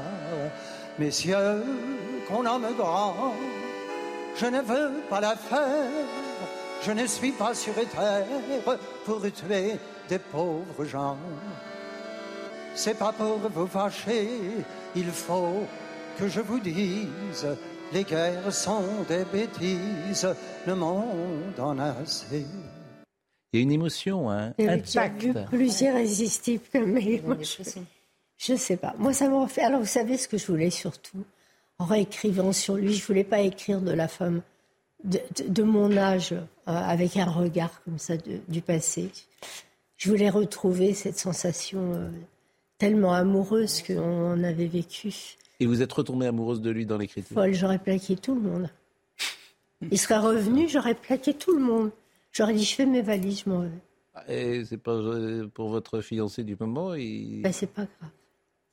Non, non, non. Je suis retombée folle amoureuse de lui. Et c'est ça que je. En écrivant. Ouais. Nos souvenirs sont, nos meilleurs compagnons. Ah oui, ça, je vous assure que nos souvenirs sont nos meilleurs compagnons. Et ça m'a fait remonter des tas de sensations, évidemment, qu'avec le temps et la vie et l'expérience, j'avais oublié. C'était quelqu'un d'irrésistible et qui, qui était fou de cette liberté et qui en même temps souffrait de, alors, euh, euh, de, cette, de cette, ce relatif oubli. En, en même temps, euh, il y a une scène dans le film, quoi, dans le film, dans le livre, où il vous demande de rencontrer son épouse. Et vous partez en banlieue parisienne. Vous tout raconté, je sens. Et, vous partez en banlieue parisienne. Il dit il faut que tu rencontres ma femme.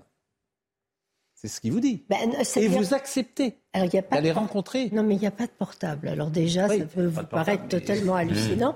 Mais Convenez que c'est des drôles de. C'est une démarche qui n'est pas classique. Oui, non, c'est pas classique, mais on est dans une époque où le portable n'existe pas. Et il m'envoie son dernier livre qui s'appelle Le pied à terre, parce qu'il a écrit, hein, il a écrit huit livres. Et je lui écris une lettre d'un train complètement enflammé pour lui dire ce que j'ai pensé du livre et je fais déposer la lettre à la Villa d'Est. Il la met dans sa poche et évidemment. Sa femme fouille les poches. Et puis bon, on se retrouve comme ça quelques jours après dans des lieux improbables. Parce qu'on allait chez Bettina, ma soeur, on allait où on pouvait, quoi, surtout. Elle me dit, il faut que je te demande quelque chose. Je me dis, mon Dieu, qu'est-ce qui se passe? Il me dit, bah, il faut que tu viennes euh, déjeuner à Suresnes, parce qu'elle est tombée sur la lettre, et il faut que tu te débrouilles, mais qu'elle pense qu'il se passe rien. Et euh, que ce n'est qu'une, m'a pas dit un détail, mais quelque chose comme ça. Et cette scène, elle est très très dure, mais je l'ai vécue, on apprend la vie aussi. Alors cette, euh, cette, photo est, vraiment très belle, c'est Bettina qui l'a prise comme ça, c'est un instamatique, hein, j'ai l'impression. C'est un Polaroid. C'est un Polaroid, regardez. Et là vous êtes... Tous les trois autour du Polaroid. Regardez, cette, c'est vraiment une photo de l'amour, je trouve. Vous êtes si tendre et si belle sur cette photo et lui-même paraît si heureux. sur cette photo.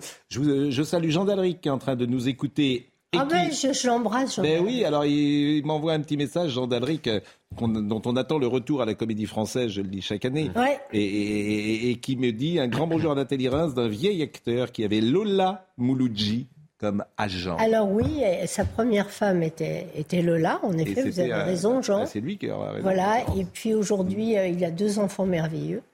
Avec euh, qui vous êtes De deux femmes différentes. Un qui vit aux États-Unis, donc je le mmh. connais moins bien. Mais il a la mer mais vraiment la merveilleuse Annabelle, qui est sa fille et que j'aime tendrement. Et il y a Jean-Damien Barbin également, que je salue, qui est un comédien merveilleux. Jean-Damien Barbin. Jean-Damien Barbin. Vous le connaissez, oh Jean-Damien Barbin? Mais Ça, ça fait 45 ans. Jean-Damien Jean Barbin, euh, Jean-Damien Barbin, qui est nantais et qui était au Conservatoire euh, d'art dramatique de Nantes, qui était longtemps avec... Claude Perron. Euh, et, Claude Perron qui est une actrice Voyez, ça y est, c'est parti. Là, c'est dire, on peut vous faire une émission. Ils étaient mariés ensemble et qui étaient très amis avec Mouloudji. Tout le monde est perdu. Euh, et euh, je, euh, Audrey Berthaud, le rappel des titres.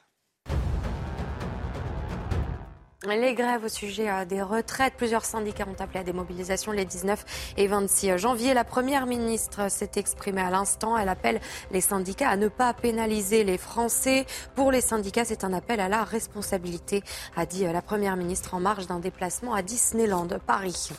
L'attaque gare du Nord. Un homme, vraisemblablement d'une vingtaine d'années, à l'identité incertaine, a blessé hier matin six personnes. Selon un communiqué de la procureure de Paris, il pourrait s'agir d'un homme né en Libye ou en en Algérie.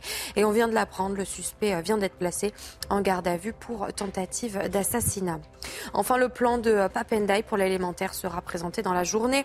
Le ministre de l'Éducation nationale veut créer une heure de soutien scolaire en français et en mathématiques pour les élèves de 6e dès la rentrée. Il va également demander aux enseignants de CM1 et CM2 une dictée par jour pour lutter contre les fautes d'orthographe.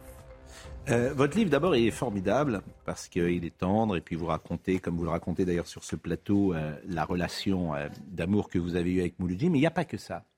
C'est aussi le témoignage d'une époque. Et c'est ça que moi j'ai adoré. lorsque vous dites à cette époque, je voyais bien que mes amis de bonne famille étaient principalement occupés par le bal des débutantes, les robes qu'elles y porteraient, les jeunes gens de moins bonnes familles qui leur seraient, euh, de non moins bonnes familles qui leur seraient présentées. Donc tout ça, c'est, c'est vraiment une époque. Vous citez les femmes savantes. il y a beaucoup de textes aussi que vous citez, notamment euh, cette chanson Au long des jours, au long des jours, je fais l'âme et l'amour, la haine et la tendresse, et je cours les princesses jusqu'à ce qu'amour cesse. Au long des nuits, j'engrange les souvenirs, les villes et les gares, les femmes et les rues, les ombres et les charmes. C'est vraiment de la poésie. C'est, toute une époque. Vous savez, ces chanteurs euh, qui ont disparu pour le coup. Mouloudji n'a pas d'enfant dans la bah, chanson française Pas vraiment. Non, mais ils en ont pas. Enfin, vous savez, euh, je ne sais pas comme c'est. Mais, mais Brel n'a pas d'enfant non plus. Et, Barbara n'a pas d'enfant. Oui, vrai. Et Léo n'a pas, Ferré n'a pas d'enfant. Léo Ferré, oui. C'est des monstres. Des monstres mais Mouloudji n'est pas, euh, pour le grand public, l'égal des gens que vous avez cités. C'est-à-dire que Mouloudji est oublié alors que Léo Ferré, euh, Jacques Brel, bien évidemment, Barbara, sont des. Oui. Mais alors, il avait vraiment un problème d'ego, c'est vraiment, c'était son problème. C'était à la fois de souffrir de ce manque de reconnaissance, de chanter dans des petites salles vers la fin de sa vie, ce qui était terrible, et en même temps de rester libre. Bah merci. Euh, vous venez régulièrement lorsque vous sortez euh, un livre et puis vous nous écoutez. Euh. Il n'est pas content, Gérard Leclerc, je sens. Vous n'êtes pas fâché contre moi Mais pas du tout. Gérard n'est pas fâché. Il viendrait plus. bon, en tout cas, vraiment, lisez ce livre. C'est aux éditions Léo Cher, qui est un très bel éditeur. Oui, c'est vrai. On peut lire également un des livres les plus formidables que j'ai lus les 30 dernières années de ma petite vie. C'est Autoportrait de Claude Berry. Vous avez raison. J'ai lu ça il y a 20 ans. Je me souviens encore où je l'avais lu et comment je l'avais lu. Autoportrait. C'est toujours édité chez Léo Cher. Toujours. C'est un livre extraordinaire. Léo Cher est un très grand éditeur. C'est un livre, euh, le livre Autoportrait de Claude Berry. Mais il faut redécouvrir Claude Berry. Hein. Parce que Claude Berry, c'est Je vous aime. Claude Berry, c'est. Euh, c'est Uranus, c'est Florence. C'est Uranus. C'est C'est l'un par euh, l'autre reste, qui est un livre, qui est un film là encore formidable. Donc c'est vraiment un très grand réalisateur et, j'invite tous ceux euh, qui le connaissent peu ou mal à le voir. Et, un moment d'égarement qui est un film. Il avait 25 ans de plus que moi. Oui, hmm? Mais là vous aviez déjà. Euh, vous aviez plus Dites 18 que j'étais vieille pendant qu'on y était. Non. C'est terminé. Un moment d'égarement. Vous pouvez voir un, moment d'égarement. Euh, nos, meilleurs, euh, nos souvenirs sont nos meilleurs compagnons est une vision de la vie bien triste que je ne partage absolument pas. Nos meilleurs compagnons sont les moments qu'il nous reste à vivre, mmh. dit euh, une jeune femme extrêmement intelligente et que je connais bien. Mmh. donc c'est deux visions de la vie différentes. Oui, bien sûr. que dois-je vous dire? Nicolas Bayet était à la réalisation, Bouka Abella était à la vision, Raphaël Lissac et Nils Top étaient au son. Merci à Marine Lançon, à Tangré de Guillotel. Toutes les émissions sont à retrouver sur cnews.fr. Merci à tous. Jean-Marc Morandini dans une seconde. Merci. Imagine the softest sheets you've ever felt. Now imagine them getting even softer over time. That's what you'll feel with Bowl and Branch's organic cotton sheets. In a recent customer survey, 96% replied that Bowl and Branch sheets get softer with every wash. Start getting your best night's sleep in these sheets that get softer and softer for years to come. Try their sheets with a 30-night guarantee. Plus, get 15% off your first order at bowlandbranch.com. Code BUTTERY. Exclusions apply. See site for details.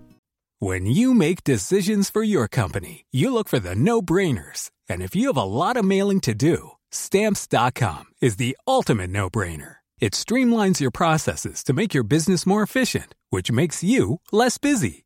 Mail checks, invoices, legal documents, and everything you need to keep your business running with stamps.com.